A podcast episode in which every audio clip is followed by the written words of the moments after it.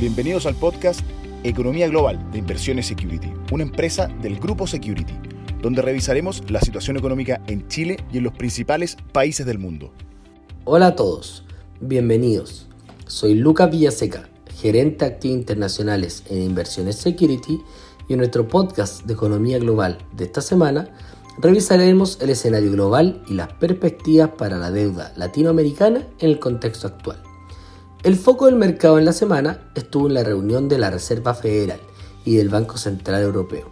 La Fed finalmente no modificó la tasa política monetaria, pero al mismo tiempo dejó claro que están comprometidos en alcanzar la inflación objetivo del 2% y dio a entender que todavía podría subir la tasa 50 puntos base antes de fin de año.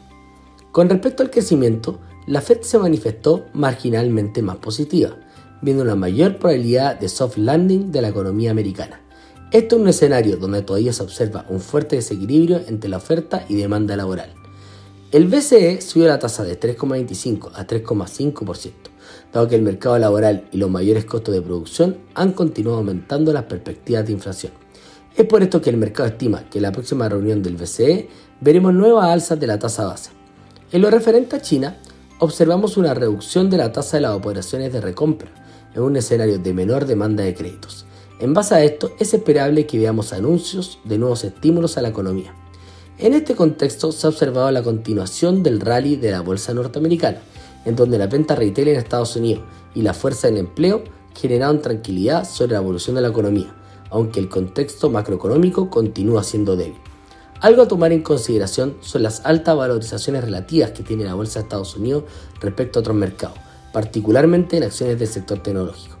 Este buen performance también se observó en mercados emergentes, donde las bajas de la tasa en China y la posibilidad de nuevas medidas de estímulo de parte de autoridades mantiene el optimismo en el mercado.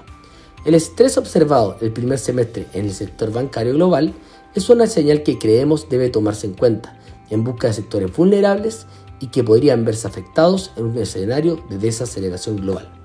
Observamos que la deuda latinoamericana en dólares es una buena forma de exponerse a las altas tasas actuales, dado su perfil más defensivo y un spread que se encuentra en un nivel atractivo. Además, brinda soporte a esta tesis los bajos ratios de endeudamiento de las compañías, ya sea si lo medimos en términos absolutos como relativos. Nuestro fondo de deuda corporativa latinoamericana entrega una exposición diversificada con una rigurosa metodología y proceso de selección que busca agotar los riesgos de cola a nuestros inversionistas. Recuerda que puedes seguirnos en nuestras redes sociales. Nos encuentras como Inversiones Security en LinkedIn, Instagram, Twitter y Facebook. Te esperamos en una próxima sesión de nuestro podcast Economía Global. Te invitamos a revisar todos nuestros contenidos digitales en nuestro sitio web, Spotify y YouTube de Inversiones Security, una empresa del Grupo Security. ¿Quieres? Puedes.